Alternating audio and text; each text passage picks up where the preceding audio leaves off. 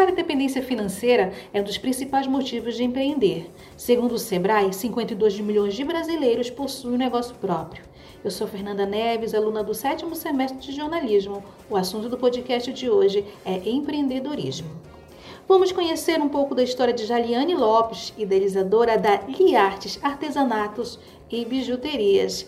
É, me fala um pouco o que é Aliartes e como surgiu a ideia de empreender no ramo de artesanato? Aliartes surgiu de uma terapia de uma terapia, de um tratamento que eu faço para depressão. Surgiu em 2018, só que ela não surgiu primeiramente como um Liard, né? Esse nome só teve esse ano, 2020. Então, desde 2018 comecei a fazer bijuterias, artesanatos em crochê, justamente para ajudar na questão de saúde. Eu comecei a mostrar meus trabalhos para meus colegas da faculdade elas gostaram, encomendaram, mas queriam pagar por isso. E foi daí que começou. A princípio não tinha essa visão de, ah, eu quero é, vender para mais pessoas, eu quero atingir tal público, tal lugar. Não era só vender para elas. Mas a partir de 2019 eu comecei a imaginar isso como algo que poderia me, me dar uma renda. Foi onde eu comecei a fazer novas peças e começar a divulgar nas redes sociais. Foi onde eu criei a lojinha no Instagram,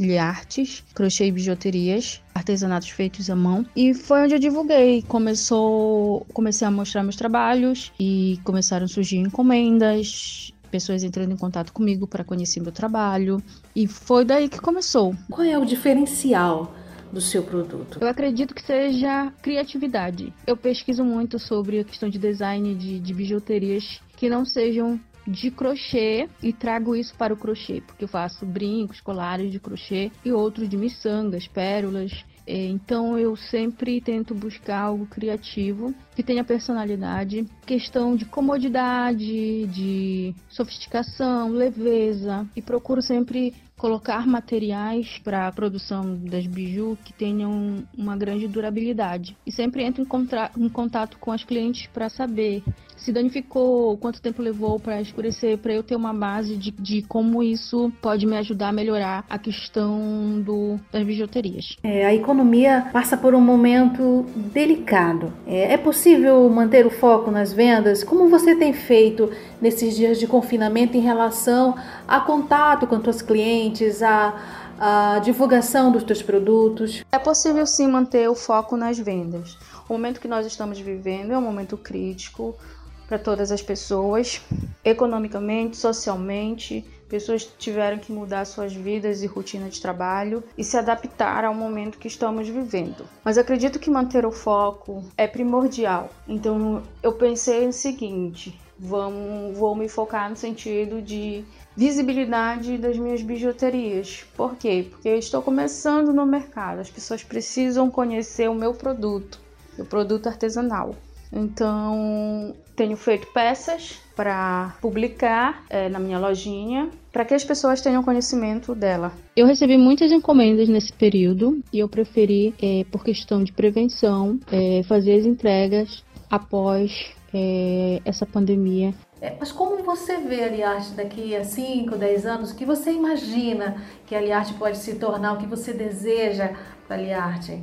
Meu objetivo é deixar a minha marca entre as mais as mais vistas, as mais compradas, as mais usadas bijuterias de artesanatos aqui no oeste do Pará, Santarém e nos municípios vizinhos. Atualmente você está cursando jornalismo, mas já tem uma formação em administração. Todo administrador é um pouco empreendedor? Sim, eu me formei em administração, sou bacharel em administração, mas eu aprendi uma questão na minha faculdade que nem todo administrador é empreendedor, mas todo empreendedor é administrador. Com a questão de administração, é lógico que a gente vai.